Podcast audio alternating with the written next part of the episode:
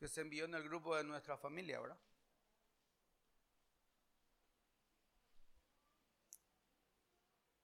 Y hablando de profecía, que viene tiempo difícil, complicado y tiempos difíciles para el 2023.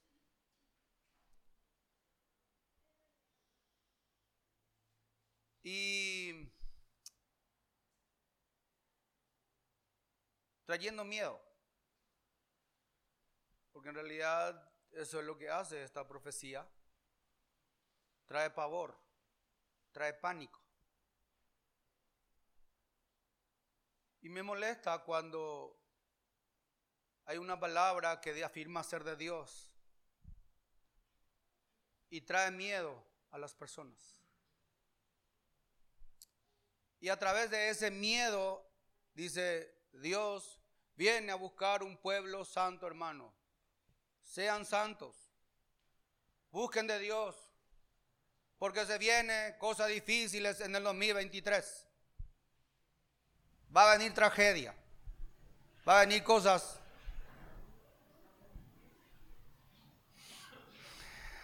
y no estoy de acuerdo con eso. Que le lleguen a llevar a la gente a tener miedo para que sean santos. Miedo para que le sirvan a Dios. Miedo para que pueda usted vivir una vida más agradable delante de Dios. Eso es terrible. No, no usamos el pánico y el miedo para que la gente se convierta y para que la gente también le sea fiel a Dios. Dios, hermanos, si usted le conoce a Dios verdaderamente, usted le servirá sin nada a cambio. Usted le servirá por amor.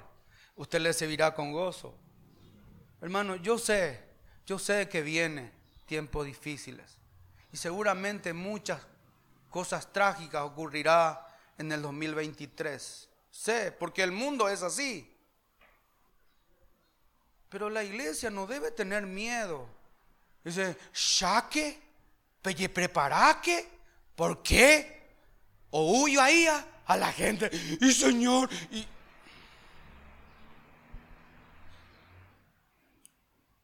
Ese pico del Dios que se merece tu santidad porque le tenés miedo que envíe su ira sobre la tierra, usted le tiene miedo porque y por eso, ay, ahora sí le voy a servir a Dios. ¿Por qué no le servís, hermano? Porque él te salvó. ¿Por qué no le servís? Porque él es santo. Él es glorioso. Deje de tener miedo a lo que viene, hermano. Yo no le tengo miedo, yo tengo esperanza en el Señor. Si tengo que pasar, lo voy a pasar seguramente. Pero el cristiano no le sirve a Dios por miedo, hermano, por pánico. Cristiano le sirve a Dios porque le ama a Dios. Por eso le servimos. Y dejemos de escuchar profecías baratas que no tienen nada que ver con la palabra de Dios.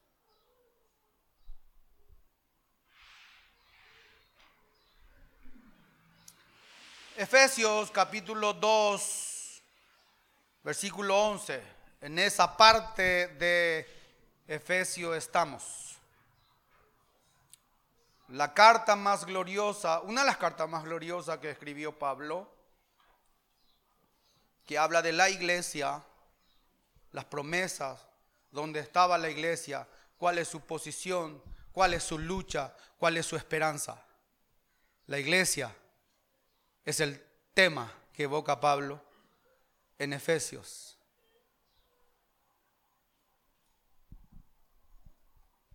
Y una de las cosas que hace siempre Pablo al predicar, al hablar de la sana doctrina, es recordarnos siempre, recordarnos siempre dónde estábamos. Cosa que no tenemos que olvidar nunca. ¿Dónde estabas antes de que Cristo te haya salvado? ¿Dónde estabas antes de que Cristo tuviera misericordia de ti? Nunca deberíamos olvidar eso. Porque parece, porque si nos olvidamos de eso, queremos levantar nuestra cabeza y queremos ser altivos. Queremos ser orgullosos porque nos olvidamos de dónde el Señor nos sacó. Por eso somos orgullosos y no creemos a veces más santos que otros. Porque nos olvidamos de dónde el Señor nos sacó. Y Pablo, en la mayoría de sus cartas, nos cuenta dónde estábamos. En todas las cartas. Y donde se predica la doctrina verdadera, nunca va a olvidar. Nunca. La doctrina verdadera siempre te recordará dónde estabas antes de que Dios tenga misericordia de ti. Y ojalá nunca te olvide de eso, mi hermano. Ani ñembo ñendewa entero vea. No, eso porque te está olvidando de dónde el Señor te sacó. Y la doctrina verdadera te va a hacer recordar siempre cuál era tu pasado. Para que no te levantes, levantes la cabeza y te creas mejor que otros. Dice así Efesios 2, 11 al 22. Por tanto, acordaos de que en otro tiempo vosotros, los gentiles en cuanto a la carne, erais llamados sin circuncisión por la llamada circuncisión hecha con mano en la carne. En aquel tiempo estabais sin Cristo, alejados de la ciudadanía de Israel y ajenos a los pactos de la promesa, sin esperanza y sin Dios en el mundo. Pero ahora en Cristo Jesús, vosotros que en otro tiempo estabais lejos, habéis sido hechos cercanos por la sangre de Cristo. Por él, eh, porque él es nuestra paz, que de ambos pueblos hizo uno, derribando la pared intermedia de separación, aboliendo en su carne las enemistades, la ley de los mandamientos expresados en ordenanzas para crear en sí mismo de los dos un solo y nuevo hombre haciendo la paz y mediante la cruz reconciliar, reconciliar con Dios a ambos en un solo cuerpo, matando en ellas las enemistades. Y vino, anunció las buenas nuevas de paz a vosotros que estabais lejos y a los que estaban cerca. Porque por medio de los unos y los otros tenemos entrada por un mismo espíritu al Padre. Así que ya no sois extranjeros ni advenedizos, sino conciudadanos de los santos y miembros de la familia de Dios, edificados al fundamento los apóstoles y profetas, siendo la principal piedra del ángulo Jesucristo mismo, en quien todo el edificio bien coordinado va creciendo para ser un templo santo en el Señor en quien vosotros también sois juntamente edificados para morada de Dios en el Espíritu. La mayor misión de paz en la historia. Hoy creo que la ONU busca una misión de paz que pueda poner en paz los conflictos que hay en todo el mundo. Yo creo que las naciones están preocupadas porque cada vez hay más conflicto y más amenazas. Y se busca una gente que traiga paz en este mundo. Bien, hace dos mil años atrás, ya Cristo fue, tuvo la mayor misión de la paz de la historia. El único pacto de paz verdadero y efectivo fue lo que Dios hizo en Jesús esta es la misión de paz más grande de toda la historia de la humanidad. Esta misión de paz, de traer que el mundo, que las personas que vivían en antagonismo puedan vivir juntos en paz sin peleas. Y eso lo hizo Dios. Dios es el que tiene la mayor misión de la paz para que el ser humano pueda vivir en armonía, para que puedan vivir en paz, en unidad, solamente está bajo la bandera de Cristo. No puede haber paz, no puede haber armonía, no puede haber unidad en las personas fuera de Cristo. Fuera de Dios, no puede. Dios reconcilió a judíos y a gentiles en un solo cuerpo y reconcilió al hombre rebelde consigo mismo, porque ¿de dónde salen las guerras? Dice Santiago. ¿Usted sabe de dónde salen las guerras? ¿Y los conflictos? ¿De dónde sale? De ustedes mismos, de nosotros mismos. Dicen, nosotros está. Y nosotros tenemos conflicto dentro de nosotros mismos. Y Jesús trajo esa paz conmigo mismo. Trajo la paz que yo pueda tener con Dios. Y trajo la paz que yo pueda tener con usted y con otras personas. Cristo Jesús es nuestra paz. Él trajo. Por eso no me cabe en la cabeza no me cabe en la cabeza. Y porque también había, conflicto entre hombres y mujeres. También hay conflicto. ¿Verdad? Y no puede ser que yo soy parte de la misión de paz más grande de la historia y pueda seguir peleándome con otros. No puedo entender que tengamos conflicto el uno con el otro, cristianos, cristianos peleados en su casa, cuando hemos sido parte de la mayor misión de paz de la historia. Cristo Jesús está en mí. Yo no soy portador de guerras, hermano. Yo no soy portador de conflictos.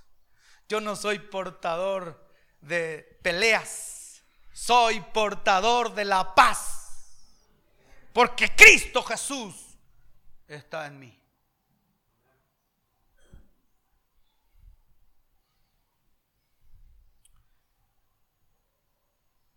En el versículo 11 y 12, Pablo habla de separación.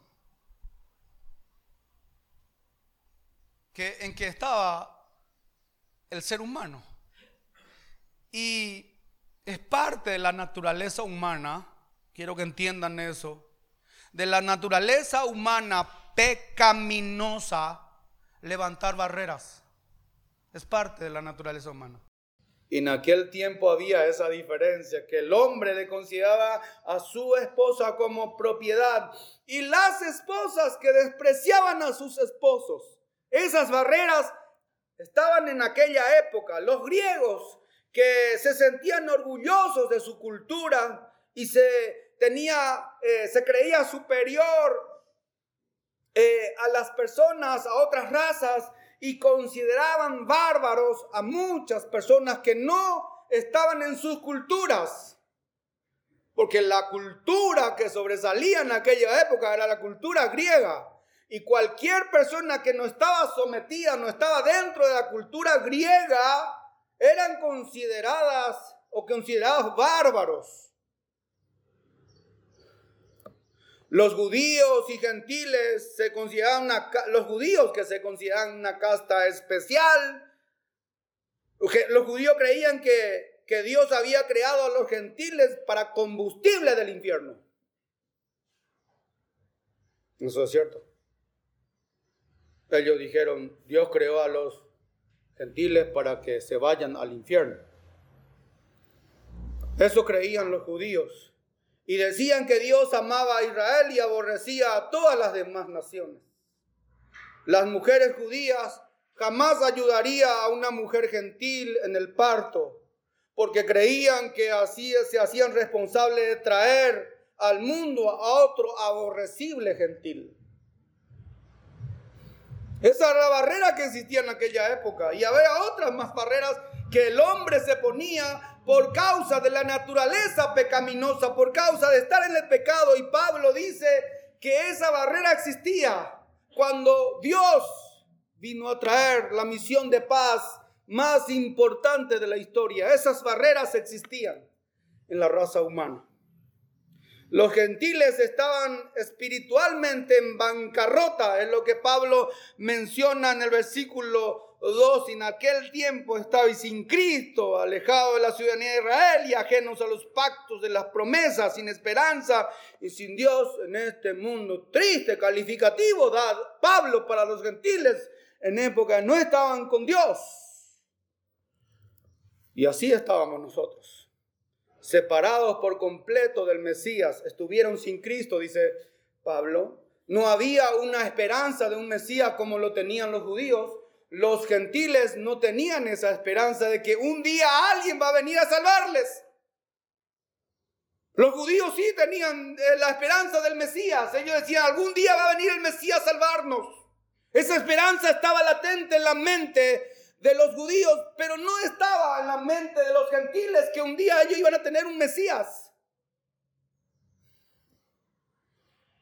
No tenía esa esperanza mesiánica de un Salvador libertador. Su historia no tenía propósito. Tenía su plan, no tenía destino. A excepción del juicio de Dios, estaban sobre ellos, del cual ni siquiera estaban enterados. ¿De qué estaba sobre ellos? No estaban enterados. También dice que fueron separados de la comunidad de Israel. Si los gentiles hubiesen aceptado al Dios verdadero, ellos también habrían sido parte de la nación bendecida. Pero por cuanto rechazaron a Dios, perdieron su bendición para la nación santa. No contaban con una comunidad o un reino bendecido por Dios. Carecían de un verdadero benefactor divino, los gentiles. No solamente que estaban separados de la comunidad de Israel, sino que eran extraños a los convenios de la promesa. Dios ha hecho pactos con Abraham, con Moisés, con David y otros. Ha hecho pactos. Estos pactos era que Dios le iba a bendecir, Dios le iba a prosperar, Dios le iba a redimir, Dios les iba a proteger de sus enemigos. Y de todas estas promesas que Dios había dado a los israelitas, los gentiles no tenían nada.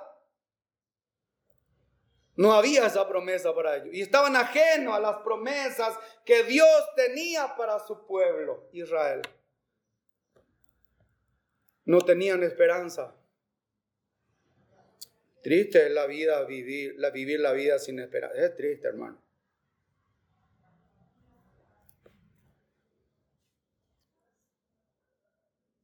Hay que preguntarle a las, personas que están deprimidas, porque esas son personas que ya no tienen esperanza, que quieren quitarse la vida, porque ya no tienen esperanza. Aquellas personas que tienen esperanza jamás va a procurar hacerse daño. Las personas con esperanza procura siempre esforzarse, ir mejorando porque hay una esperanza. Los, los gentiles no contaban con esperanza en esta vida. La mayoría de los gentiles de la época de Pablo o bien creían que la muerte ponía fin a toda la existencia humana o que soltaba al espíritu y le dejaba errante sin destino alguno, en una especie de mundo subterráneo por el resto de la eternidad. Es lo que ellos creían. Pero con la muerte termina todo o que había un lugar donde eran llevados sus espíritus en un lugar oscuro. Eso es lo que creían. No tenían ninguna esperanza. La muerte no solo traía nulidad absoluta, o desesperanza eterna. Un filósofo, Diógenes, eh, dijo esto. En mi juventud, el gozo de mi vida es el deporte, dijo él. Yo estaré demasiado tiempo tendido bajo tierra y despojado de vida y de voz como una piedra. Un día seré abandonado por la luz del sol, por la luz del sol que tanto amo. Por muy buen hombre que sea, entonces no veré nada más. Gózate, por tanto, oh alma mía, en tu juventud, porque moriré de de Esa es la esperanza que tenía. Nada, nula, nula esperanza tenían los gentiles en esa época. Esa es la filosofía básica de mucha gente hoy, que se refleja en dichos populares como sácale todo el jugo a la vida o solo se vive una vez. Esa filosofía de que no hay esperanza.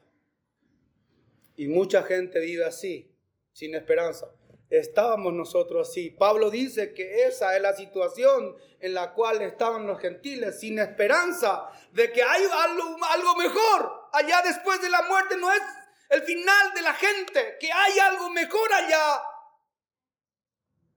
después de morir. Qué bendita esperanza tenemos nosotros. ¿Nos vamos a desesperar? por las cosas que va a venir. No vamos, vamos a estar en pánico porque este mundo se va, va al debacle, hermano. Este mundo se va al caos y este mundo le espera muchas cosas catastróficas y usted se va a desesperar por eso. En la Biblia yo no encuentro hombres de Dios desesperados ante la posibilidad de la muerte. No veo. Yo no encuentro hombres desesperados, sino hombres que tienen la esperanza puesta en el más allá y dice, ¿qué importa si tengo que morir? ¿Qué importa si me pasa algo? Yo tengo un lugar mejor.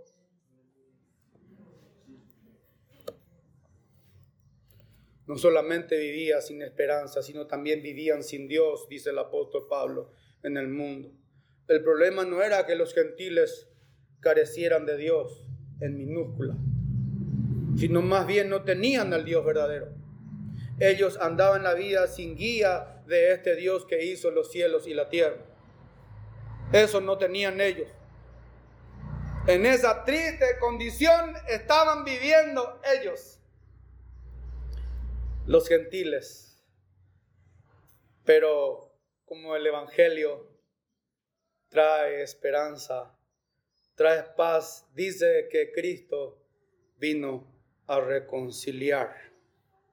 Pero ahora, dice el versículo 13, 13, pero ahora en Cristo Jesús, vosotros que en otro tiempo estabais lejos, habéis sido hechos cercanos por la sangre de Cristo. Porque Él es nuestra paz, que de ambos pueblos hizo uno, derribando la pared intermedia de separación aboliendo en su carne las enemistades de la ley de los mandamientos expresados en ordenanzas, para crear en sí mismo de los dos un solo y nuevo hombre, haciendo la paz. Tanto judíos como gentiles son salvos por la fe en Jesucristo. Cristo ha hecho de judío y gentil que sean uno en él. Fueron hechos cercanos y no se trata de una cercanía externa, dispensacional, nacional, geográfica, sino se trata de una cercanía, de una intimidad, eh, de una unión íntima que tienen en Cristo Jesús. Como cabeza Cristo y como cuerpo, judío y gentil juntos, sirviendo en la iglesia sin ningún impedimento, sin ninguna barrera. El judío y el gentil pueden servir juntos a Dios. El judío que ya no se cree por la ley y el gentil que ya no está ahí supeditado a esa vida sin esperanza, sino están en Cristo juntos.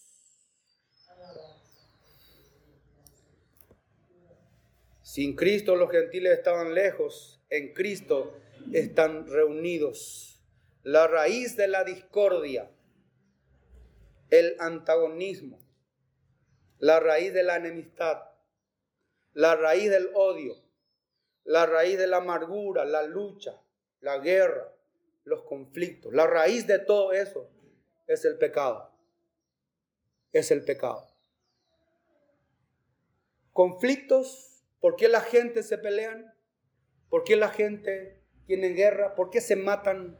Por causa del pecado. Cristo Jesús vino a dar solución a esa raíz donde surgían los problemas en la raza humana. Cristo ha venido a traer paz porque vino a sacar el pecado de la vida de las personas. La razón por la que siempre hay armonía perfecta en Dios. Dios es tres personas. En, en las tres personas, que es un solo Dios, pero tres personas ellos no, nunca hubo pelea, nunca hubo diferencias en ese seno de la Trinidad de Dios. Tres personas. Porque no me digan, hermanos queridos, que tres personas humanas no se van a pelear. Pregúntenle a los matrimonios que solamente son dos. Tres personas. Y en Dios que existe tres personas, nunca hubo una pelea. Porque allí no hay pecado, hermano. Allí no hay pecado. Por eso hay una unidad perfecta. Por eso hay una armonía perfecta en la Trinidad. Porque allí no existe pecado, allí existe santidad. Y la santidad perfecta produce armonía perfecta y la única solución para las divisiones entre los hombres es el desarraigo por completo del pecado, la cual logró Cristo Jesús con su sangre preciosa. Hermanos, tengo todavía, como cristiano, tengo todavía la tendencia a pecar, porque tengo todavía allí esa carne esa tendencia a hacer lo malo siempre va a haber mientras viva aquí en la tierra. Pero la diferencia es que el pecado ya no me domina.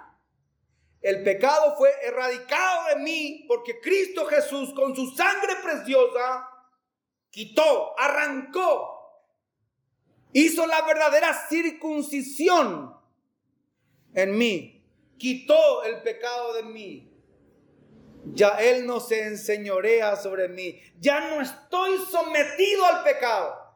Por eso el cristiano no puede seguir pecando. Porque ya el pecado no se ha enseñoreado de Él, sino que nuestro Señor es Cristo Jesús. Ya no puede enseñorear el pecado de mí. Por eso el cristiano no puede decir, pero no puedo con esto. No, el pecado ya no puede enseñorearse de mí. El pecado ya no puede gobernarme a mí. Ya no puedo andar haciendo cosas que el pecado me dice porque Él ya no está señoreando sobre mí.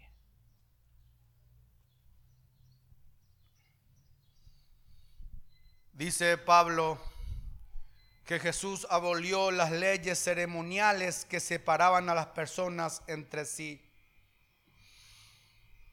el versículo 15, aboliendo en su carne las enemistades de la ley de los mandamientos expresados en ordenanzas, para crear en sí mismo de los dos un solo y nuevo hombre haciendo la paz.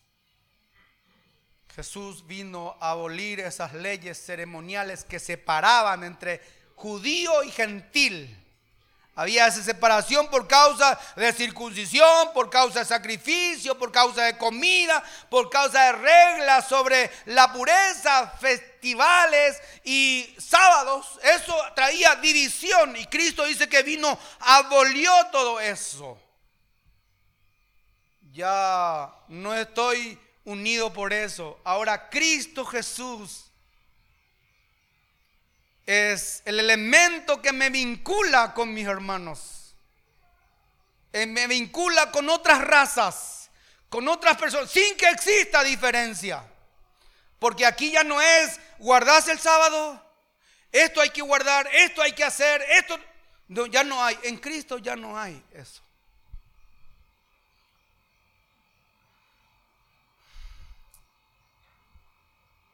Cristo hizo la circuncisión. O sea, Cristo hizo lo que la circuncisión no podía hacer. Ellos lo hacían, era una ceremonia de eh, cortar el prepucio del, hombre, ¿verdad? Porque ese era el aparato que genera vida. Y bien, eh, la circuncisión es tratar el, el pecado aún de su inicio. Tratar de quitar el pecado, erradicar el pecado. Eso es lo que significa la circuncisión. Y la circuncisión externa no pudo hacer eso. Pero Cristo Jesús sí pudo extirpar el pecado de mi vida. Cristo Jesús lo hizo.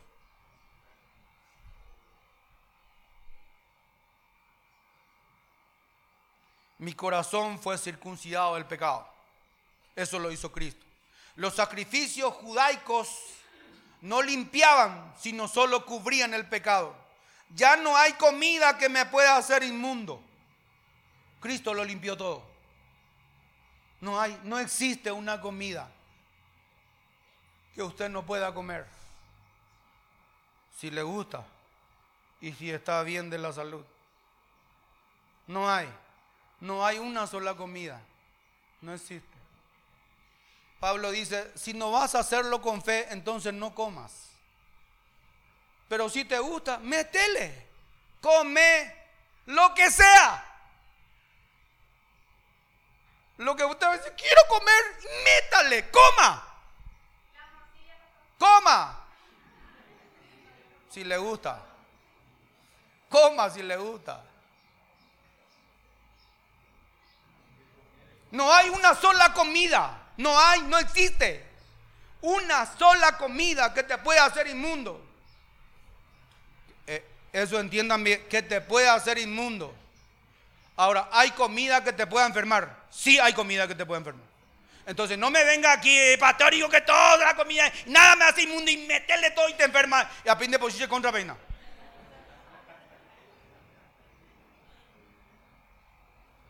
Coma lo que sea. Nada puede hacerte inmundo. Cristo Jesús me limpió, me hizo santo y ya nada puede hacerme inmundo de comida. Las reglas de la pureza de la ley judía eran solo externas. Jesús nos hizo puro por dentro, no por fuera. Que se tenía que guardar esto, que no tenía que hacer esto, que tenía que guardarse esto, que no tenía que tocar muertos. Era leyes para pureza. Cristo Jesús no vino a hacer algo externo, Él vino a hacer dentro. Él me transformó por dentro, Él me cambió por dentro. Cristo me hace puro.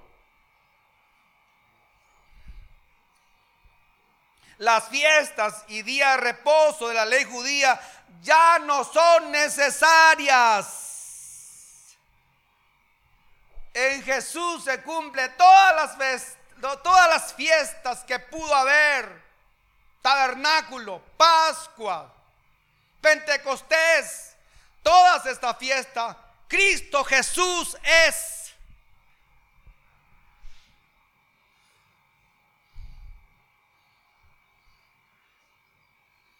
La Biblia dice que Cristo es el verdadero reposo del cristiano, no el sábado. No es el sábado. Cristo Jesús es el verdadero reposo. Eso dice la Biblia. Mi verdadero Canaán es Jesús. Es Jesús. En Cristo yo tengo reposo. En Él. No por guardar sábado. Ni por guardar domingo también. Mi reposo está en Jesús. En Él está mi reposo. Y todas estas cosas ya no son necesarias. para que judío y gentil pudieran reconciliarse, se destruyó el muro del templo que los separaba. El velo se rasgó en dos, se partió el velo. La maldición de la ley cayó sobre Jesús. Yo ya no estoy sujeto a la ley, que esto, que lo otro, que cuidado con esto, que cuidado con aquel. Ya no estoy sujeto a eso. Cristo, sobre Cristo cayó toda la maldición de la ley. Yo soy libre por medio de Jesús. Ya no estoy sujeto a ninguna ley, hermano. Ya el diablo no me puede acusar. Mira, no hizo esto, mira, no guardó esto, mira. No, ya el diablo no puede hacerlo. ¿Quién va a condenar a aquel a quien Cristo justificó? ¿Quién va a condenarlo? ¿Quién? Lo único que nos resta decir es aleluya por la salvación que Cristo nos dio. En Jesús, judíos y gentiles se vuelven uno. Jesús trae unidad entre dos pueblos antagónicos. Cristo es nuestra paz. Cristo es nuestra paz. No existe otra fuente de paz. Lo que la ley, lo que las leyes, ordenanzas, ceremonias, sacrificios y buenas obras nunca pudieron hacer para establecer la paz con Dios. Porque esas leyes que tenían los judíos no pudo establecer una amistad con Dios. Siempre estaban ahí con ese terrible peligro de que no le gustara algo a Dios y que la ira de Dios se derrame sobre ellos. Por eso cada judío que se iba a ofrecer un sacrificio lo hacía con mucho temor. Porque ahí estaba el Dios sumamente santo que en cualquier momento podía airarse contra las personas. Por eso cualquier sacerdote que se metía en el lugar santísimo una vez al año lo hacía con mucho temor. Porque entraba en ese lugar donde decía, ¿y si no salgo vivo de aquí? Con ese miedo siempre estaba un judío.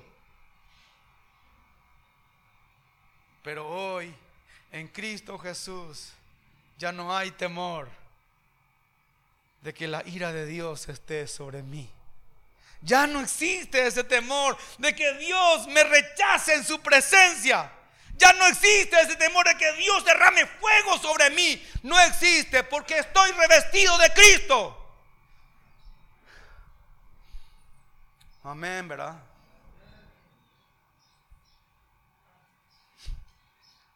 Estoy tratando de meterle en la cabeza esto, mi hermano, de lo maravilloso que es la vida en Cristo,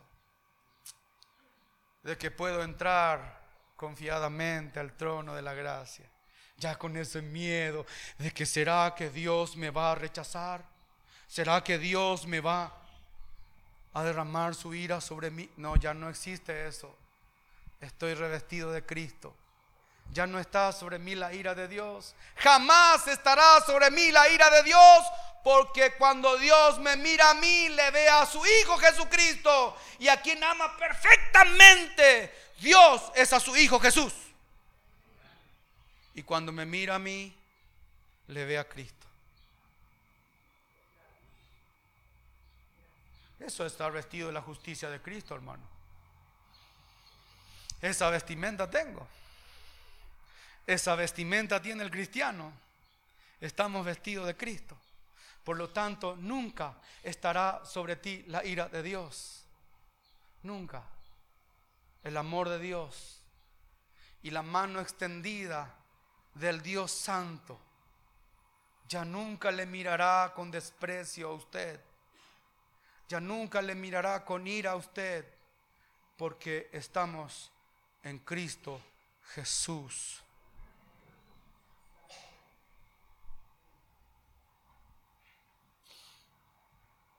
Los que las leyes, ceremonias, sacrificios, buenas obras, nunca pudieron hacer que Dios tenga paz con el hombre, Jesús hizo. Jesús trajo la paz. Y una paz que no se termina así, esa paz de que yo tenga con Dios es sumamente importante. También dice que no solamente Cristo es nuestra paz, sino también Cristo hizo la paz. Jesús es la paz. Cuando Él llega en las vidas, ya sea, ya sea judío o gentil, esto hace que se produzca paz en medio de su pueblo. Por eso el llamado de Dios siempre para su iglesia es, estén unidos, estén en armonía, porque tenemos la capacidad de estar en armonía. Nosotros como cristianos, los casados, estén en armonía siempre, en unidad siempre, porque le tenemos a Jesús que hizo la paz en medio de nosotros. Ya no puede haber conflictos, hermanos, en la iglesia del Señor. Ya no debería haber conflicto. No debería haber, claro, puede haber diferencias, claro que puede haber, porque somos humanos. Y seguramente va a haber cierta pelea, pero el cristiano no anda mucho tiempo ahí dividido, separado, enojado, no puede haber, porque le tengo al Dios de la paz en mí. Y siempre tendría que buscar la paz. Siempre.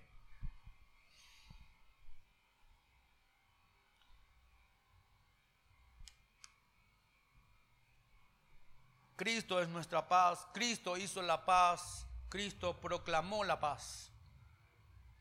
Cristo es la paz que hace que la paz entre los hombres sea haya paz. Pero también esta paz fue proclamada por él, por ángeles, por sus discípulos. Y sigue siendo, y debería seguir siendo proclamada por los cristianos esa paz. ¿Proclamamos la paz, hermanos? No solamente diciendo la gente y viene y te cuenta una persona que ella está en conflicto con su matrimonio y usted le dice, sí, puede haber paz en tu matrimonio, puede haber paz entre tus parientes, puede haber paz entre tu vecino, puede haber paz porque hay alguien que puede traer paz en tu vida. No solamente eso, no solamente la proclamación verbal de la paz es necesaria. Ahora, te pregunto, usted que es un matrimonio cristiano, esposo, esposa, cristiano, ¿proclamaría la paz de Jesús a tu vecino? Diciéndole, vecino, escucho que se pelean ustedes constantemente. Eh, ¿Puedo ofrecerle a alguien que puede traer la paz? ¿Usted puede decir eso a su vecino? O le diría, ¿y usted también?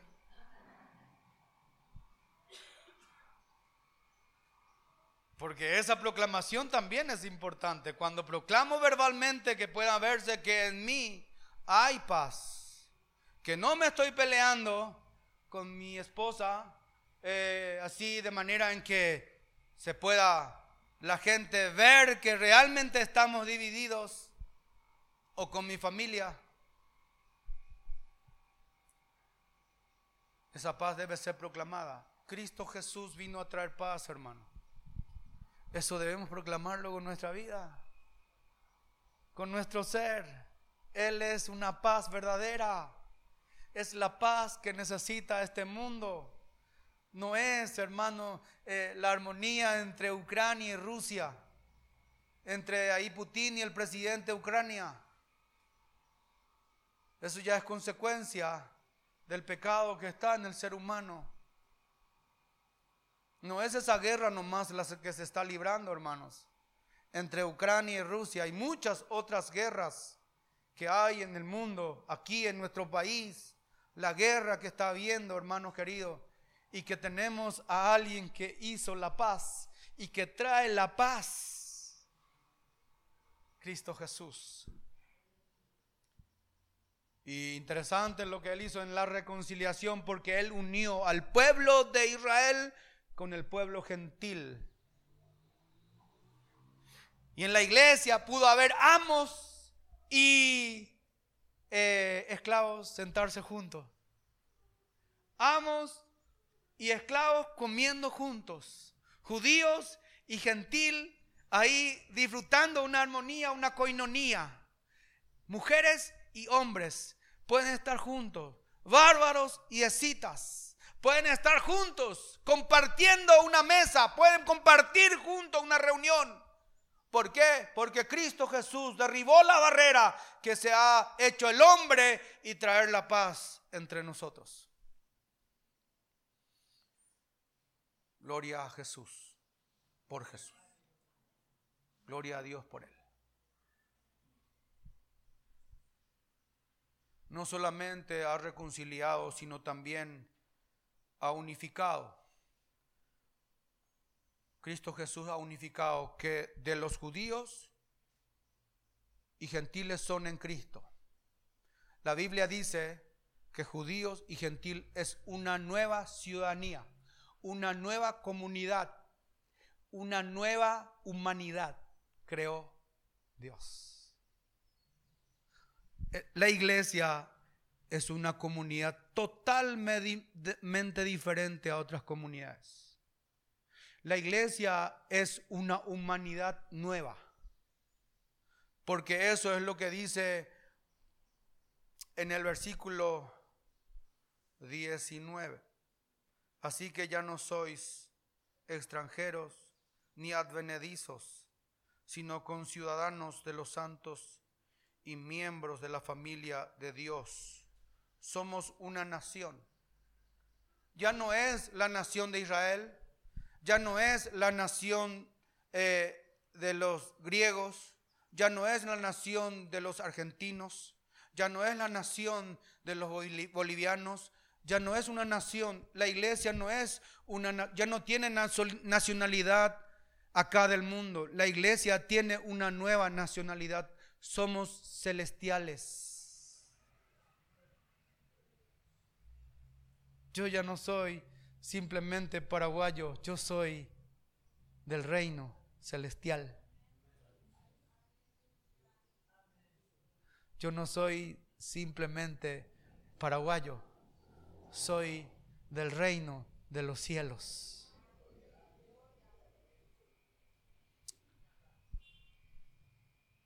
En el reino de Dios ya no hay extranjeros. O sea, de otra, ya, ya no es, no, venía a Paraguay un argentino extranjero, pero no tiene todas las, los privilegios que tiene un paraguayo, porque es extranjero. Ya no existe eso en el reino de Dios, en la iglesia ya no existe. Ya no somos extranjeros, ya no somos advenedizos. ¿Qué son los advenedizos? Son personas que se introducen en un lugar que no le corresponde. Un israelita, un gentil no podía entrar en el templo porque era un advenedizo, no le correspondía estar allí. En la iglesia ya no existe donde Él no puede entrar, Él no puede hacer esto, ya no existe eso en la iglesia, porque somos una nueva nación. El apóstol Pablo, explicando esto, dice, nuestra ciudadanía está en los cielos. Filipenses 3:20 dice que nosotros ya tenemos una nueva ciudadanía. Y esta ciudadanía está por cualquier ciudadanía que pueda tener el mundo en este tiempo. Por cualquier ciudadanía que pueda haber. Por más estatus que pueda tener un ciudadano en este mundo, no puede alcanzar la ciudadanía que tiene el cristiano. No puede no puede alcanzar. ¿Qué ciudadanía querrías tener, hermanos, aquí en la tierra?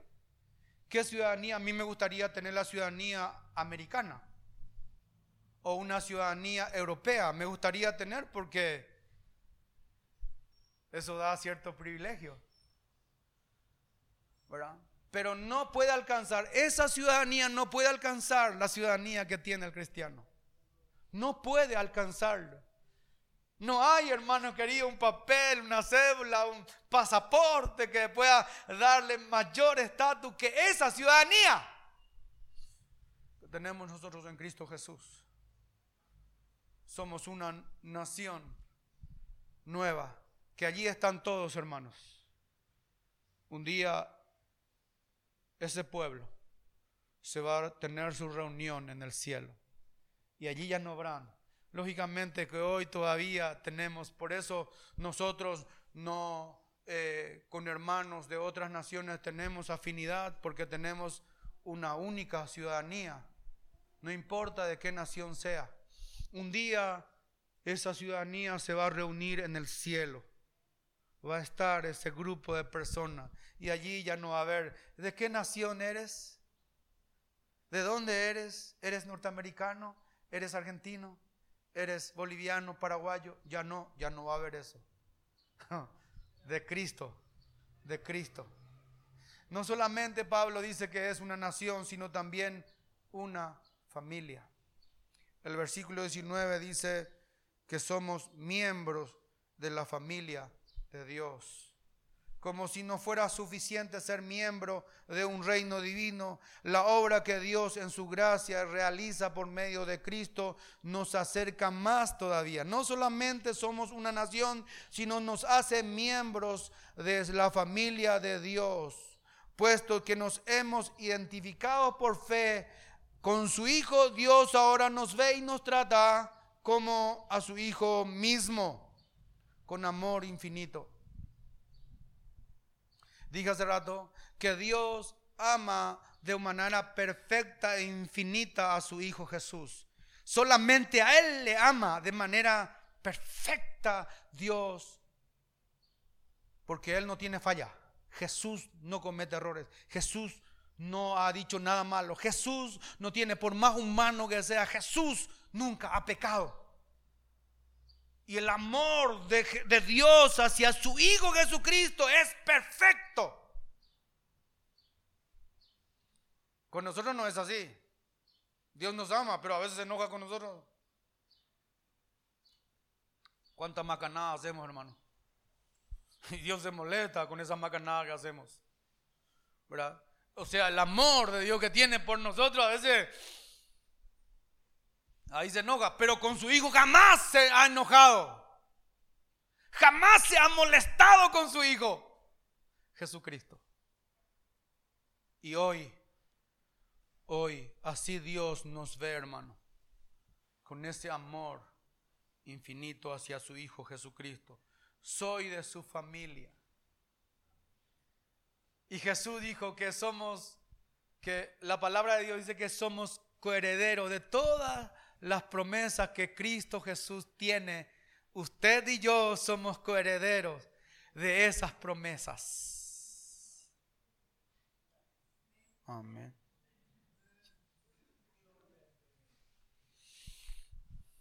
Yo, hermano, quiero saltar de gozo, de alegría al saber que soy coheredero de las promesas que Dios tiene para con su Hijo. Jesús también me hace parte de esa promesa. Aleluya. Gloria a Dios. Por esa bendita promesa que Dios tiene y que soy coheredero de ese reino que va a tener Jesús. Soy coheredero de esto. Voy a reinar con Cristo Jesús un día.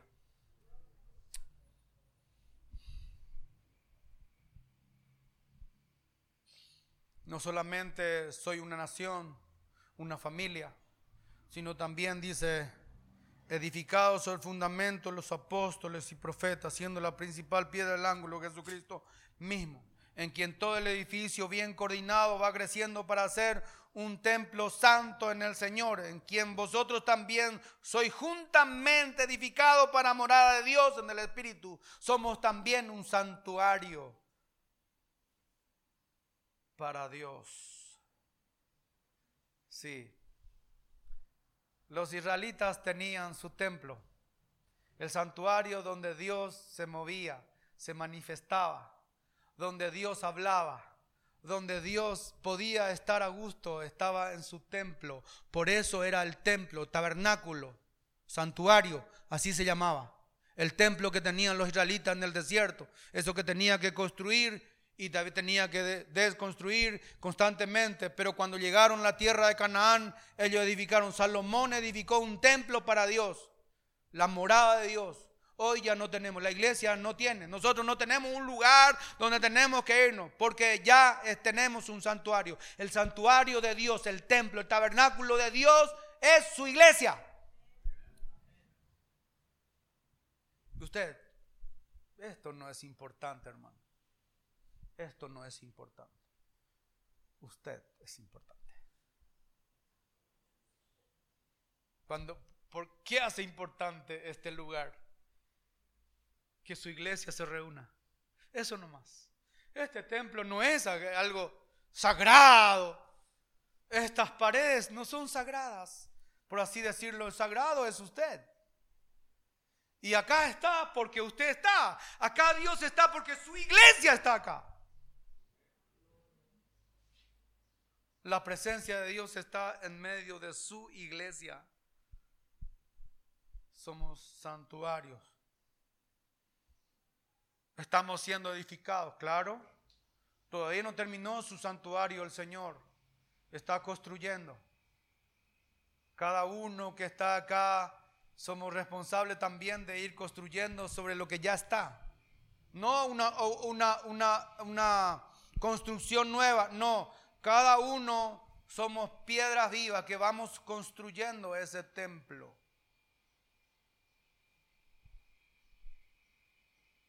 Estamos basados sobre la palabra de Dios, porque eso es lo que significa apóstoles y profetas. No creo, no creo, siempre lo voy a decir, no creo en el movimiento apostólico profético de nuestros días. Es una herejía, es abominación a Dios que cualquiera que pretenda ser profeta y ser apóstol hoy es una herejía, es una farsa, no tiene nada que ver con la palabra de Dios. Acá la iglesia ya está fundamentada sobre los apóstoles y profetas. Nosotros vamos construyendo sobre lo que ya está, hermano. Cristo es el cimiento principal y voy construyendo de acuerdo a lo que los apóstoles y los profetas dejaron escrito aquí en la palabra de Dios. Sobre eso se va edificando. Hoy no puede más haber profetas y apóstoles. No creo, no creo. Y no me van a meter en la cabeza. Y si a ustedes le metieron, hermano, véase usted.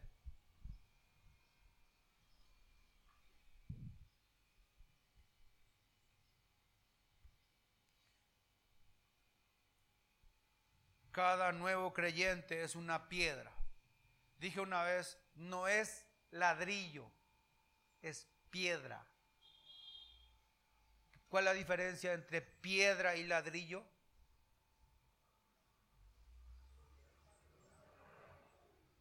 ¿Cuál es?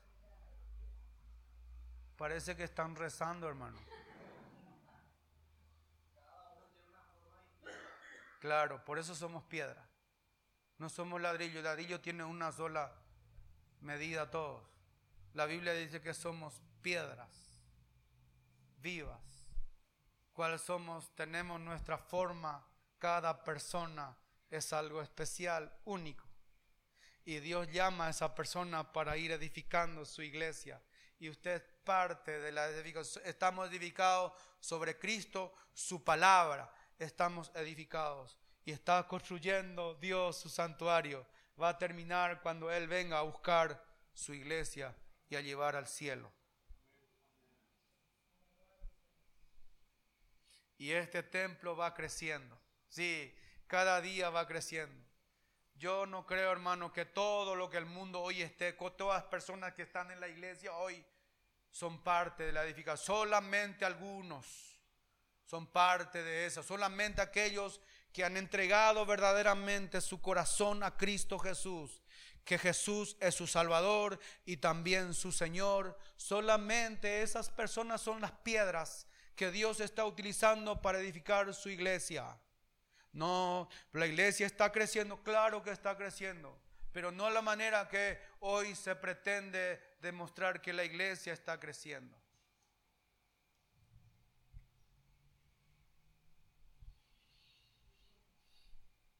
Sigue Dios salvando almas. Gloria a Dios por ellos.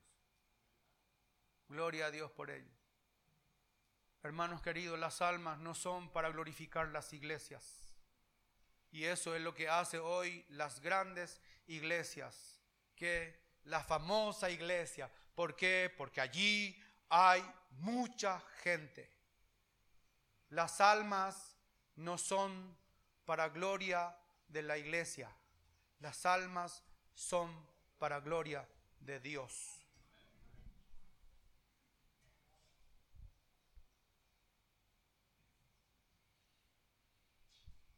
Eso es lo que nos enseña esta parte de la Biblia.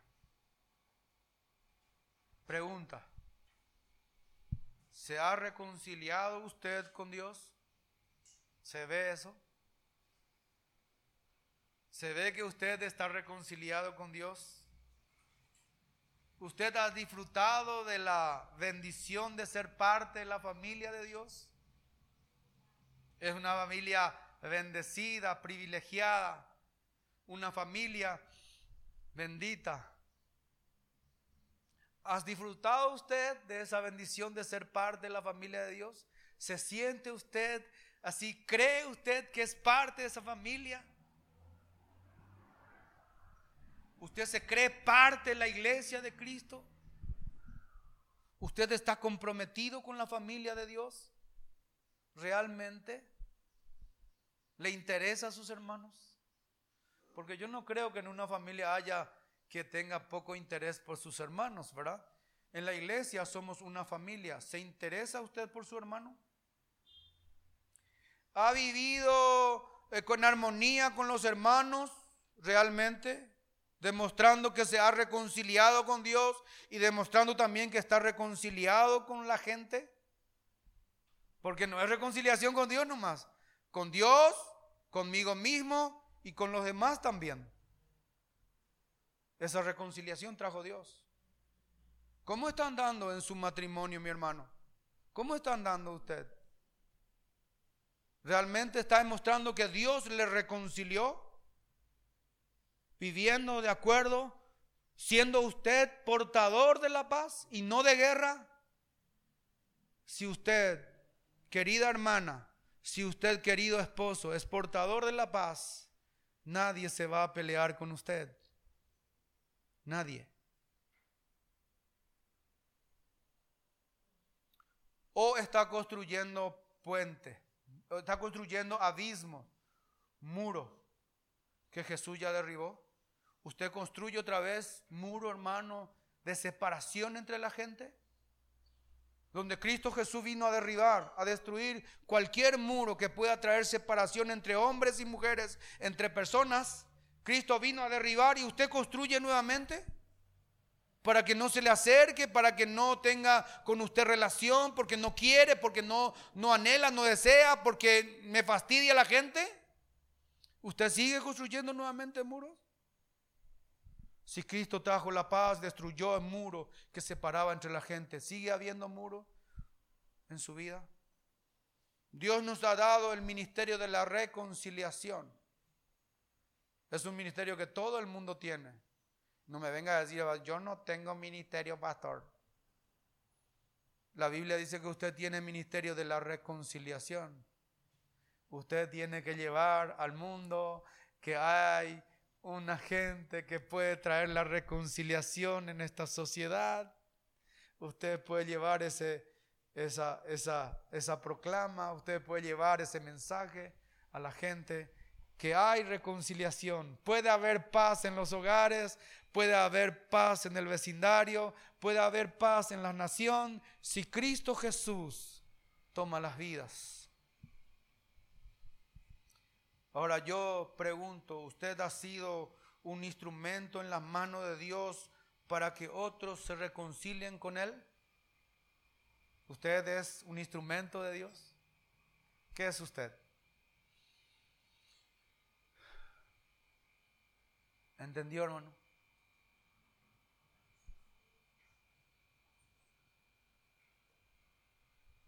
Somos parte de la misión de paz más grande de la historia. Somos parte de esa misión. Cristo sigue queriendo traer paz en muchas vidas.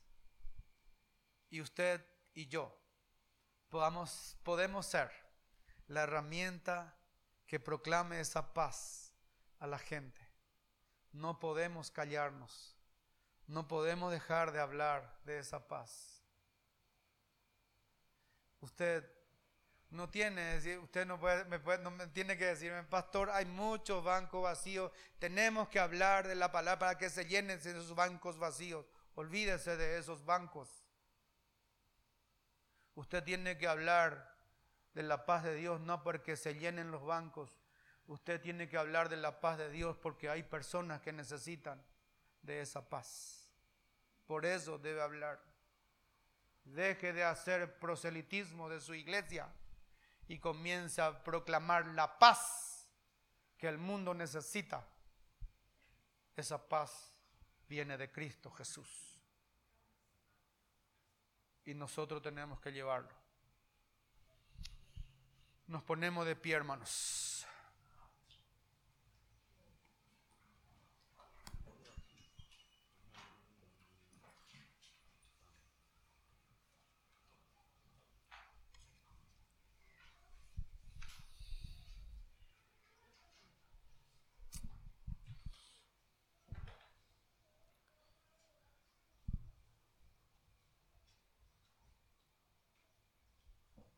Hermanos, uno de nuestras mayores faltas que tenemos como cristiano, debemos reconocer, hermanos, debemos reconocer, una de nuestras mayores faltas es que poco nos interesa las personas que no conocen a Dios.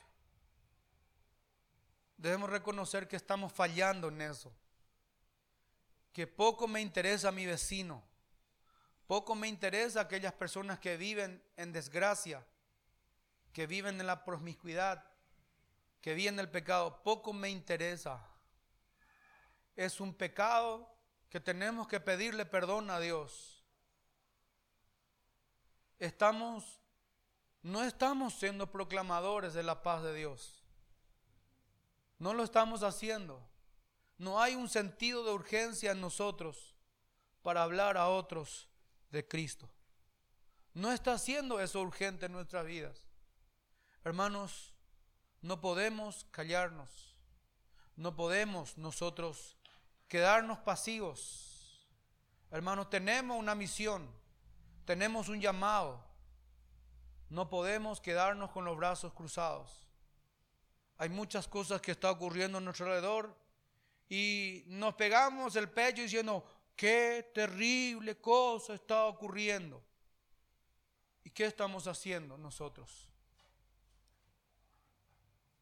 Es un pecado que la iglesia debe pedir perdón a Dios y comenzar a hacer. De ser proclamador de la paz de Dios. De llevar el mensaje a la gente que no conoce de Cristo. De llevar la palabra de Dios para que se conviertan. Hermanos, no me digan, no me vayan a decir, mi, mi vecino tiene un corazón duro, pastor. Duro, incrédulo. Eso es porque usted no quiere hablar nomás, dice. Hermanos, usted tiene que proclamar su palabra. No pretenda ganar ninguna discusión. No pretenda de que usted le va a convencer a las personas. Olvídese de eso. Usted proclame usted hable, diga a la gente, a quien aparezca, háblele de Cristo, háblele a las personas del Señor. Dios es el que abre el corazón. Dios es el que hace que se convierta en la gente, no usted, no usted. Su responsabilidad es hablarle a la gente de Jesús. nuestra mayor falta, hermano, en este tiempo es que no nos interesa la gente que esté están perdiendo. No nos interesa. Reconozca eso delante de Dios, que a usted no le interesa a las personas que se están perdiendo. Y pídale misericordia a Dios que ponga en su corazón sentido de urgencia por los perdidos. Por favor, pídale a Dios que ponga quebranto en su corazón por aquellos que no están en el camino de Dios. Padre querido, te damos gracias en esta mañana. Señor Jesús, hemos visto en tu palabra lo maravilloso que es tu salvación, lo glorioso y el estatus que nos has dado en Cristo Jesús. A pesar de nuestro pasado, algo maravilloso hiciste. Oh Dios, una salvación preciosa nos ha dado. Le tenemos a Cristo, el Dios de la paz, el Dios de la unidad, el Dios de la armonía, de, de tener esa paz unos con otros. Ese Dios está con nosotros está en nosotros. Señor, ayúdanos a ser proclamadores de esa paz. Y hoy te tenemos que pedir perdón, Señor, porque hemos sido indiferentes a la gente que no conoce de Dios. No nos interesa, Señor. Estamos siendo indiferentes a aquellos que están perdidos, aquellos que vagan sin Dios aquellos que no están en tu camino, Señor, nosotros somos indiferentes a ellos. Señor, no nos interesa. Por favor, te pedimos que pongas en nuestros corazones quebrantamiento, pasión por los perdidos, pasión por aquellos que no le tienen a Cristo, pasión por nuestros vecinos, pasión por aquellas personas que nos rodea y que no conoce de Dios. Señor, ayúdanos nuestra misión también es llevar y proclamar, así como lo hicieron los apóstoles, aquí, así como los hicieron muchos hombres y mujeres de Dios que proclamaron a Cristo, proclamaron la paz, llevaron la gente y muchas vidas han sido cambiadas por la paz de Cristo que trae en los corazones y en los hogares. Y oro, Señor, para que nos quebrantes, Señor, para que ponga en nosotros esa preocupación para que ponga en nosotros, Señor, esa angustia que viene de ti, que esté en nuestros corazones y que nos impulse a llevar tu palabra. Señor, no nos deje tranquilo hasta que llevemos tu palabra a los que están perdidos. Es nuestra misión también, Señor, llevar la paz a este mundo lleno de conflicto y de guerra. Señor Jesús. Entregamos en tus manos esto. En el nombre de Jesús. Amén. Y amén.